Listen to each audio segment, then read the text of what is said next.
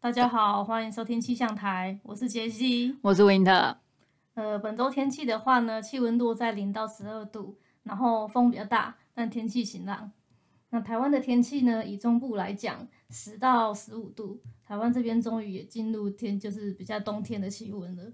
那下周我们所在的这个地区，天气就是会降到更低的气温。到零下去，不过随着冷空气慢慢的就是侵入整个这个我们所在地区，那个湿气的话呢是会退去一些，然后再加上阳光普照，这边的话终于就是一些洗晒啊、床单被套啊这些的行程终于可以安排起来了。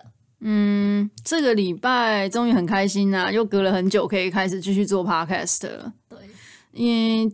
因为我们之前不是就是也养跟大家说嘛，就家里有了新成员卷卷之后，整个生活秩序被打乱了。嗯、然后我们现在已经养了一个月了嘛，终于就是比较回归到正常了。对，卷卷也进入了我们的日常生活了。对，然后上周本来是要录 podcast 啊，就吃了 Jessie 煮了午餐之后，就是肚子痛，然后 痛了痛了一整个下午，导致没有办法录。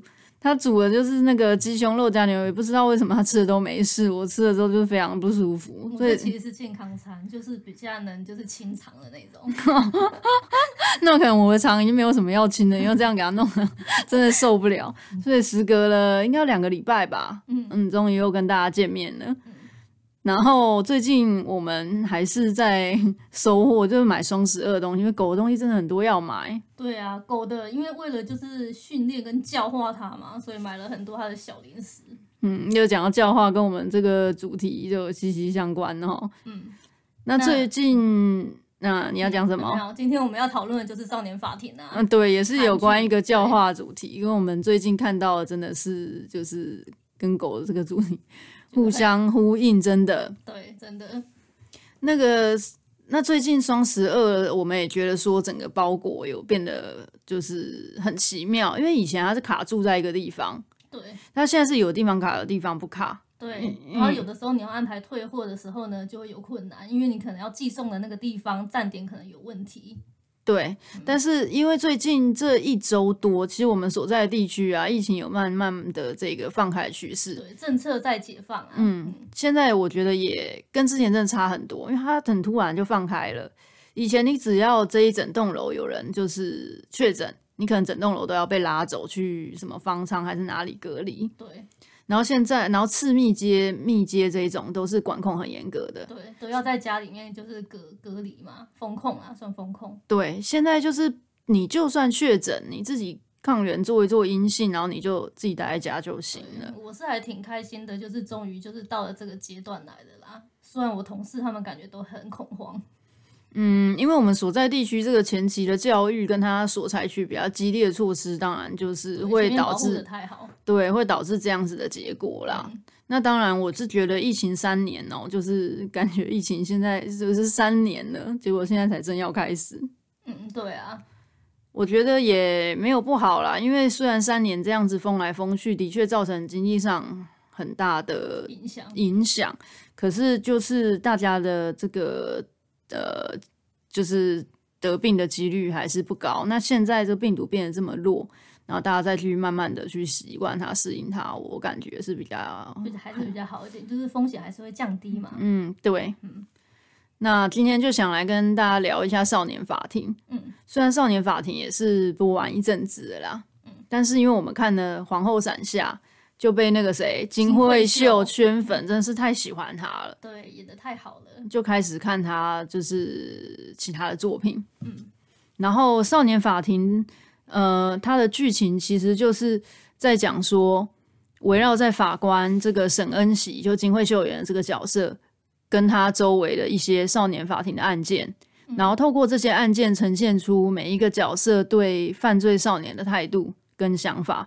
然后这些这些想法态度啊，也呈现了整个跟这个与之相关的一些社会问题啊。嗯，然后它一样是我很喜欢的王菲，就是 Netflix 出品的。嗯，那里面有四个主要的角色，一个就是金惠秀演的沈恩熙，然后再来是金武烈演的车太柱法官，嗯，然后再来是李胜敏演的江元忠部长法官，嗯，还有另外一个李雅更。这个字怎么念？反正就是罗罗锦熙是一个新任的部长法官，哦、就是那个女生后面才出现的。对，因为这个李胜敏饰演的这个法官就是部长法官，呃，因为他家庭的一些关系嘛，然后下台之后就换了一个新的。嗯，然后这四个人其实就围绕了整个，我觉得他这个剧情也包装很好。呃这四个人就是都充分在剧里表现他们对少年犯跟少年犯罪，还有少年法这些，还有他的社会问题，整整种种的一些态度。对，就是四个人其实吃的都是不同的那个态度的。对，然后而且我觉得网飞的一张宣传照真的拍的贼好。嗯，他这一张图啊，就把整个剧的感觉啊，这个氛围处理的非常到位。那这张照片因为 Podcast 上没办法放图嘛，嗯、那我就是跟大家稍微形容一下，那张图的色调是比较灰灰暗的，嗯，然后就是在那个人行道上，然后它这个人行道有点像是我觉得剧中法院外面的这种对对对。石砖啊，对，就是那种米色石砖的，对，就是法院的外墙跟外围的这个人行道的样子，嗯。然后在这个人行道上，这个街道人来人往，但所有所有人都穿西装革履的这个样子，嗯，然后都是很像那种通勤的上班族，有人看手表啊，有人就是比较匆匆的，有人接手机，但这些人你只看得到他的形体，那他都是有点模糊的，嗯，他的模糊就很像那种你拍照的时候快速走过去，还有一个小残影那种感觉的模糊，嗯，那里面嘞只有五个人是拍得非常清楚的。就是这个刚开始第一集案件分尸案的这个少年犯，嗯，然后跟这四位法官，然后这四位法官的这个站的位置啊，跟他的总体的姿势也很特别，嗯，就是他们虽然是站在四个方位，但是他眼睛都是注视着这个少年犯的，嗯，但是他不是说把这个少年犯围在中间哦。因为这少年犯是站在画面中间偏下的一个位置，嗯，所以他还是有一个很大的开口的。他不是说四个人围着他，感觉把他圈进去捕猎那种感觉。对，那代表着一种，我觉得代表着一种，呃，他还是呃开放的。嗯，这件事情，他这个剧他是有一个开放性的讨论的，并不是说四个法官把这个少年犯围在中间，一副要法网恢恢的样子，然后。呃，在这种人来人往的情况，只有这几个人站定的，然后眼睛注视着这个少年犯。那个少年犯呢，也就是呃眼睛是望着天空啊，然后眼神是比较空洞的。那其实就是代表这个少年犯可能，嗯嗯、呃，比较彷徨吧，然后比心里他的这个想法其实是不够成熟的。然后嘞，呃，两位部长法官就距离少年犯比较远，站在这个画面的比较上方的位置，两个这样站着。然后这个李恩喜跟车太树，就是站在这个画面的，就是中间下方。少年犯是站在更下方，就是这两位法官陪席法官是更靠近这个少年犯，就代表他们是站在第一线。啊、呃，那这个编排，我觉得也就是就是整个很有巧思啊，因为就代表说他们两个。是最靠近少年犯的第一线法官，嗯，然后另外两个部长级的法官，像我们的江部长，嗯，其实他就是有想要中间剧情有演到进入这个国会了嘛，对，然后去立法来改变这个少年法，嗯，那他觉得少年法的利益是在教化，嗯，啊，呃，对，所以说他们是更接近上层的，对，然后这两位不这两位陪席法官是更接近少年犯的第一第就是第一线的，嗯，是这个情况。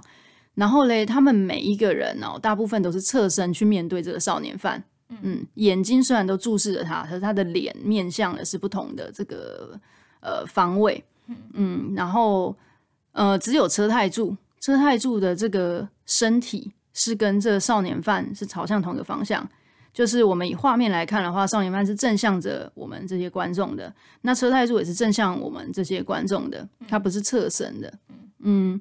这就感觉就是可以看得很清楚，然后他的表情不是那么的嗯冷酷，因为你看出这个人是比较温柔，而且他跟这些少年犯是站在同一个方向的，嗯，然后呃走向同一个方向，站在同一个方向去为他想，他不是像两个部长级的法官，因为他的位置哦，我也是比较下面的，他不像两个部长级的法官或者沈恩熙然后站在一个制高点去看，他是希望的他的高度降到跟这个少年犯一样的高度去看待，就是用他们的角度去看待这个世界跟问题。嗯，他是一个比较有同理心的这个角度了。对，那我们也从剧中也看到说，为什么他会这样呢？因为他以前就是一个少年犯，对，他也是少年犯，对，所以就说他可以。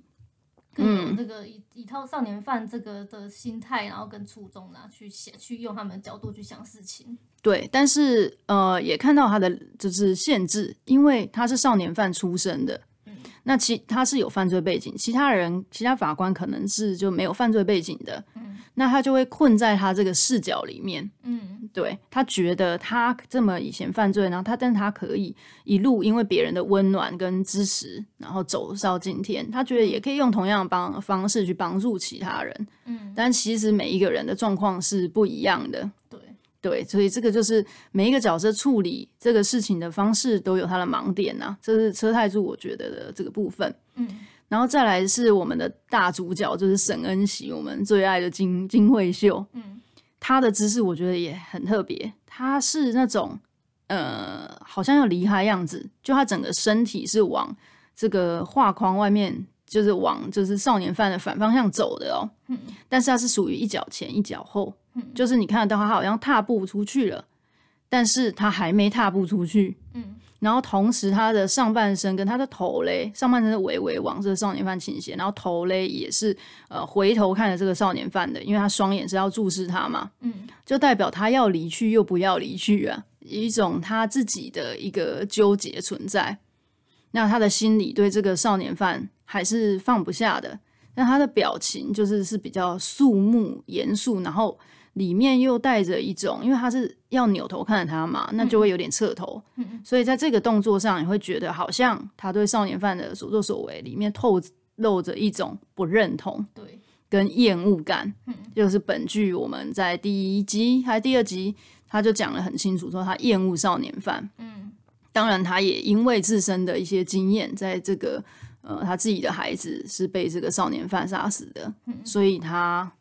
呃，不是这一位啦，就是他是也是被少年犯，就是孩子是被少年犯罪者杀掉的，嗯，所以他也有他自己的故事背景跟情节，导致他就是现在变成这样子的一个人。嗯，那其实每个人都会因为他过往，然后来成就现在的自己嘛。这些少年犯其实也是，嗯，然后呃。我们就再稍微多说一下金惠秀，她演技当然就不用多说了。嗯，她的演技就是非常好，因为我们看了两部嘛，一个是《少年法庭》，是今年比较早先先上来的剧，再来后面又看了《王后伞下》嘛，呃、嗯，对，先看了《王后伞下》，对对对，再来才是《少年法庭》。然后都两出其实都是在讲一，他其实演的这个感觉，就是都在一个妈妈的感觉吧，嗯、然后跟关怀这些孩子一样，都是这样的角度，但是他两个是演的这个让你感觉是截然不同的两个人。那当然一个是古装，然后一个是现代剧，所以说感觉上就是也会比较不一样。但是我觉得他就是身为一个演员，他已经达到个戏精的境界，就是他有一些。嗯，有些演员我们看到他会一直有一些自己习惯的小动作，然后在不同的剧他也会一直有一些这样的动作，所以就没有办法跳脱说哦，他已经进入到这样的一个角色了。对，其实这个真的很难。那就像我们做 podcast，、嗯、因为以前我们一自己在讲话的时候肯定没有发现，嗯，但我们做 podcast 有的时候自己回听一下的时候，就会发现啊，我们有很多自己的口头禅啊，对对对，什么一直在那边然后啊，一直在那边，就是种种内啊，都会有一个自己的习惯，对，你没办法改变。嗯，但是呢，金惠秀她是完全就是摒弃这些习惯上的问题，完全进入到这个角色，跟完全进入到这个场景跟情景里面去。对，而且他不是那一种，就是呃，只有在一个大事件的时候，他才表现出他的演技。我觉得他的厉害是在细枝末节处，哦、对，对吧？他那个呃，有一幕是车太柱，因为车太柱跟金惠秀在同一个办公室嘛，对，怎么会说？对，沈恩琪跟车太柱在同一个办公室，嗯、金惠秀怎么会跟他在一起呢？这样问，然后坐同一个办公室，一左一右这样坐，嗯，然后车太柱就跟他说：“你来看一下这个。嗯”然后他那时候演的真的是就是。很像我们工作中被打扰，嗯。嗯，然后就这样回过头来，然后要走去车太柱的座位，嗯，然后走过去，他这样一跨步过去哦，马上就是手就这样插在胸前，嗯、就是然后这样看着那个荧幕，就是有一点，嗯、呃，他对他一方面被打扰的有一点点不耐，嗯、然后跟车太柱要即将要跟他讲的事情，他采取一个呃防卫的态度，因为他感觉他怕，他会觉得说，就是有点类似像、嗯、又要讲什么，又要讲什么，不然就说就是不然就很像我们在工作中，然后如果同事刚刚跟我们讲说。哎、欸，来看一下这个。然后你们两个人正在进行一个 project，你你脑中首先浮现一定说妈干发生什么事了，然后说我是不是这 project 又有，有什么问题了？对对对，对，他是采取这种防卫，但他很冷静的，不像我们在那边一惊一乍走过去，手插想要看这个荧幕，说怎么了？是那个样子。嗯，对。然后另外一个那个演员叫做那个李新民吧？李新民就是我们的江部长。对，江部长。这个演员的话，应该算今年曝光度很高了，因为他现在就是演的是少年法庭，然后现在也正在热播了一个叫《财阀家的小儿子》啊，他、嗯、里面就是演这个爷爷，宋仲基的爷爷。对，宋仲基就是投胎，然后变成那个小儿子之后，他就是演那个爷爷嘛，就是那个整个会长这样子。嗯，然后他在里面一开始我没发现是他，因为可能他有做一些妆容的改变。对对。但是呢，后面发现是他之后也是蛮震惊，因为他也是演的非常好。然后我对这个演员的话，主要认识是在那个《卫生》这一出剧，因为当时这出剧也是蛮红的。但是他演的是一个职场剧，不是那种商业大片那种感觉。但是他刻画职场刻画蛮细微的，嗯。然后再加上李新民在里面，他演的就是一个。呃，很热血，然后很有人情味，他都会关怀下属。虽然他是那种刀子嘴豆腐心那种感觉的，但是他这种温暖都是展现在这细节里面，所以他在里面演的，我就也很喜欢他。嗯嗯。然后那时候我看到，我本来还想说，这个演员应该是之前也得过什么样大奖什么的，嗯，就没想到他是因为卫生，然后才就是斩获那个白想的四弟。哦，对，算是一个比较大器晚成类型的演员。不过就是我觉得这种这种类型演员，他其实前期的积累一定也是很厉害，他前面也累积很多部作品的，只是说可能没有这个机遇让他就是获得一些奖项这样。嗯。但是他表演出来这个就是功力，他深厚程度就觉得说也是蛮厉害的。嗯，对。然后呃，我觉得这部剧嗯、呃、有别于《王后伞下》，因为《皇后伞下》虽然这个我们的金惠秀在里面也是演一个妈妈这种的角色，对。但是，呃，少年法庭就是比较严肃的一出剧，呃，他其实是我想他应该是想要在这个里面去探讨很多问题的，嗯，那他的编剧跟导演呢，就之前有演过那个，之前有共同合作过那个他的私生活，其实我觉得蛮差异的，差异好大，对，风格真的差非常多。然后这两位就是编剧导演，他们现在合作演员跟他私生活里合作的演员就完全是两回事，对，然后嗯。他因因为少年法，我觉得是也是一个很值得探讨的法律啦。对，因为它有别于别的法律，是针对少年的，但每个人对这部法律的诠释就不太一样。嗯啊，那沈恩熙就觉得说，少年犯这么年轻，因为我少年法其实就是说，我们对于未成年人的一种保护嘛。嗯，因为你还没成年，你可能没有办法意识到自己做了什么。那我们是用教化的方式，不是就是用这种很。惩罚的方式去看待你的罪行的，嗯，但是当然里面也有一些惩罚的成分在。那当然目的是希望，因为少年后面的人生还很长，希望他可以融入社会，而不是就把这个人直接就摧毁了。嗯，那沈恩熙他觉得他的想法是啊，你这么年轻，你就做出这种十恶不赦的事情，就应该让你知道说，你只要做错事就必须付出代价。嗯，他拿的是。呃，如果说有这种糖跟什么鞭子的话，他拿的就是少年法的鞭子的那一端呢、啊。然后车太柱就是他的对立面，他认为少年法庭最大的意义是教化，那是要给，然后法官是唯一可以给少年犯机会的人，要宽大为怀啊等等的。那其实老实说，我蛮不喜欢。车太柱这个做法，做法跟这个，那可能就像您刚刚讲的吧，他有一个他自己的小时候的背景在，所以说他在看这件事情的时候会有一点点偏颇。对，因为他太觉得说这些少年是可以被教化的，他一直都这样觉得。对，我觉得不管能不能被教化，我们就是依法处理，不要融入个人的情绪，他把自己这个代入感太强了啦。对。所以说他跟沈恩熙一直都是处在一个对立面的情况啊。对，但是沈恩熙就是总是能够说服他，嗯、让车太柱呃往沈恩熙认为的那个方向去做。嗯，然后车太柱也总是能就是为沈恩熙的能护无情加入了一点温情。嗯嗯嗯嗯，对，对，所以这两个法官也是搭配的蛮好的。对，嗯，然后呃，因为韩国少年法未满十四岁的啊。犯罪者是没有办法让他去坐牢的，没办法判刑让他去坐牢。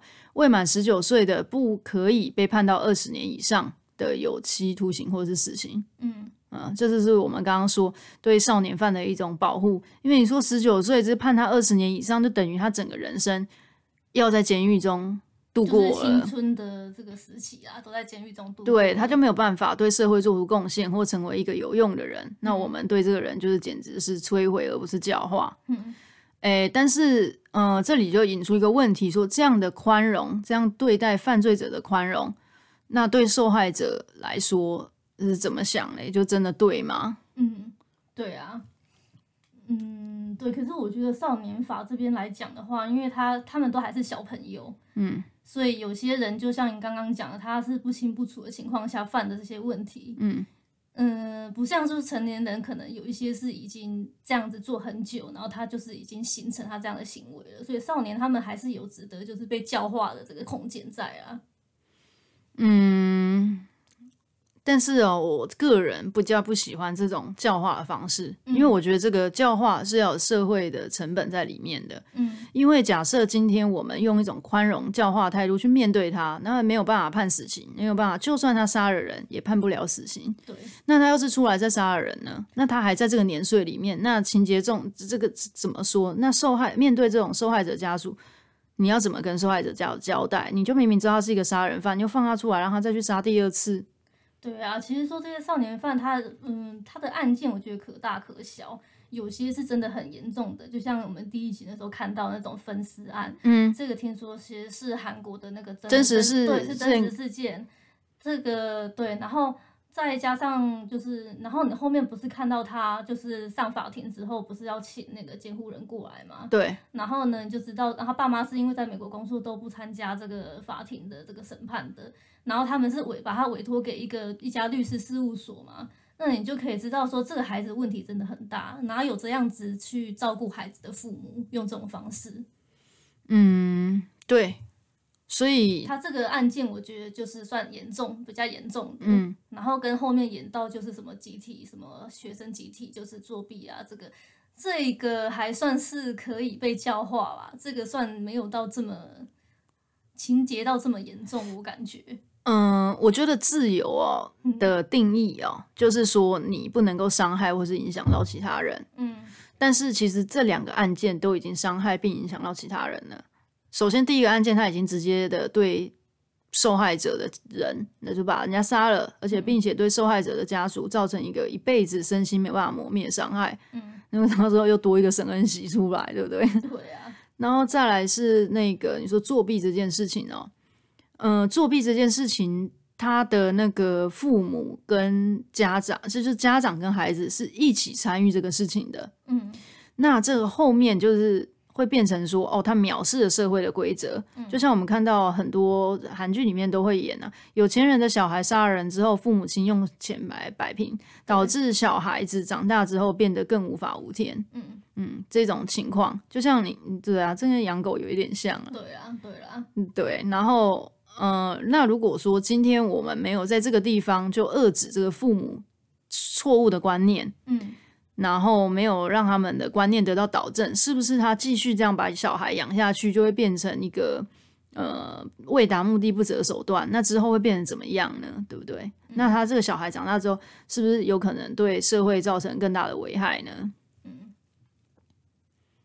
嗯。所以说，针对这个少年法，就是你把他们处理，它好像里面有分十个等级吧？嗯。他然后沈恩奇的话，好像他很最出名的就是他什么都判到死啦。嗯，他认为每个都很严重，都判到死，判到死这样子。然后那个怎么讲？然后其实我觉得这个问题其实最终还是要回归到父母身上去，因为你给你惩罚这个孩子，但是你没有就是同等的去约束，就是或者说你去检视这个父母，这对孩子之后就是如果他回归自己的家庭的话。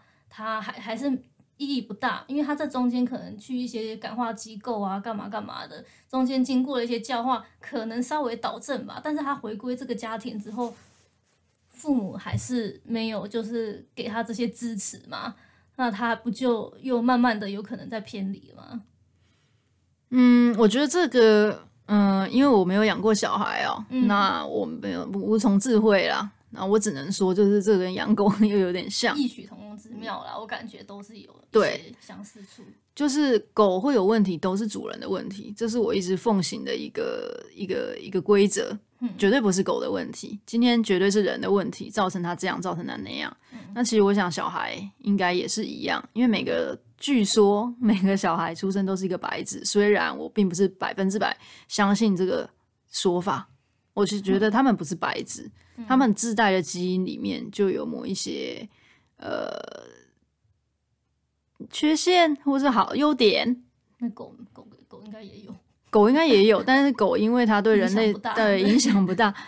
嗯、呃，怎么讲呢？因为呃，有有问题的家庭就会产生有问题的孩子。嗯，那这些有问题的家庭，他们通常带着有问题的基因。嗯，我觉得虽然我这样讲已经有一点就是太过极端了，嗯、但是也有一些电影啊是在探讨说，那如果说啊、呃，就像其实以前德国纳粹也是啊，嗯，筛选人类的基因，他们觉得哪一个种族是最最优秀的，然后把其他的都杀掉。嗯，如果推展到极致，也会发生这样子的情况。嗯。所以我觉得我们只能讲说，呃，父母对孩子的爱跟支持，那是有条件的，就是不是说要有条件爱，而是知道这个原则跟底线在哪里，应该是很重要的吧？对啊，但是我觉得如果把它上升到父母的话，这个问题就会更复杂了啦，因为不是每个父母都懂得怎么去教育跟教导孩子。嗯，对。尤其是已经有问题的家庭，他爸爸妈妈就没有办法好好教育他，等他自己有了孩子之后，他更没有办法去。哦，对对对，有的时候又推及到父母的父母了，对不对？对。就像那个好像第二集还第几集开始在演，就是孩子就受到家庭暴力那集也是啊。对。就是那个被家暴的那个女生，她的爸爸，她爸爸的爸爸也是家暴她的，所以她才会变成这样子。嗯，对，然后这集里面这个孩子被家暴，孩子一刚开始是不愿意去报警或种种的，一直隐瞒。嗯、那因为其实他是为了奶奶，哎，因为奶奶一直跟他说啊，你爸爸再怎么样也是我儿子啊。对。然后后来大奶奶终于也妥协了，然后这个他儿子就是这个女孩子爸爸被判刑之后，他就会觉得说他也错了，他一刚开始就要去导正这个错误。嗯。所以呃，我觉得如果说呃少年法能够就是。及时的导正错误，并且往把它往对的方向去，那我觉得不管他是宽容为怀的、温柔的处理方式，或是像那个沈恩熙这种就是鞭子的教育，我觉得都是很 OK 的。嗯，而且我觉得这出剧除了就是探讨这个少年法，还有这个爸妈这的对孩子的教育之外，我觉得他还探讨到就是法院机构。他整个处理的方式，因为它里面有演到，就是呃，有些小孩不是可以送到一些教化机构去吗？就是住少年之家。对对对，我觉得他探讨到这个议题已经算是很全面的。嗯，因为好像像台湾其实也有这样子的机构，嗯，就是这些少年的法庭，他们对少年的处置是可以把他放到这些机构去，然后再教化他。嗯，但是这些。只是说他他里面演到这个问题，其实我觉得应该也是现实面会遇到的，因为这些少年犯他们毕竟还是都犯过错，然后观念都不正确。你把他集中在一个这样的环境，嗯、呃，管束力很比较小的环境，听说啦，很多都又跑出来逃跑的很多。然后或是在里面结党的，嗯，对，交交到更多坏朋友的情况也很多。然后这些机构他们的里面在处理的这些人啊，其实他们就是没像法院这些人对他们这么有约束力，所以他们都是比较无奈的。嗯，对，因为那个里面的那个李新民演的那个法官，他的方式不就是处理是这样吗？他觉得说把少年放到放到一个比较好的环境啊，会让他会比较好。不过说这个环境的机构其实。他们也有他们的苦衷，很少人愿意去顶上来做这件事情。对，而且其实我觉得能，能少年犯能否被教化，嗯，在这个机构里面，他们不是缺爱，缺什么吗？嗯、那可能是，那可能就像我们刚刚聊到的是父母的问题，因为父母是无可替代的。嗯，呃、他在这个机构，就是所谓这种少年之家里面啊，里面的这些人真的很爱他，嗯，就是这个阿姨很爱他们，很关心他们。那可是我们看到中间有一些人逃跑回去找自己的妈妈，然后发现妈妈抛弃他，然后他是整个就是情绪崩溃了嘛。嗯、所以只能说父母爱是无可替代，父母爱跟教育是没有办法替代的。嗯、那比较难假手于他人呐、啊。但另外一面也看到比较可惜的是，那少年之家的这些工作人员这么努力的付出，那结果换来的这些孩子们也并没有领情啊。所以这个机构是不是？能够起到这个作作用，也是也是一个开放式的角度，让你去思考，对，让你看到了这件事情存在的一些利弊啦。嗯，是的。然后，诶，另外的话呢？呃，我看了一下哈，因为以前其实演这种少年上面的问题，其实从学校里面的问题就演到很多，就是这种霸凌题材不是很多嘛。对。像我们早先讲的这个梨泰院啊，他的这个事件其实也是起因于一个霸凌事件嘛，才会有对对对后面的故事。哦，嗯，韩国好像 很流行。对对对，然后还有那个我自己还蛮喜欢，以前有一出叫《学校二零一五》，它也是以一个校园霸凌的为题材的，它是一个主轴，嗯，然后再讲就是这两个双胞胎妹妹他们。在学校这个事情这样，嗯、然后但是这一出剧，它是更在讲一个已经犯法的少年，所以这些少年跟这些霸凌的孩子们还是不太一样，他们是更恶的那种感觉，嗯，对。然后呃，我觉得同类型的剧还可以推荐另外叫《人间课堂》，它就是梨泰院里面那个会长二儿子主演的，听说演的很好。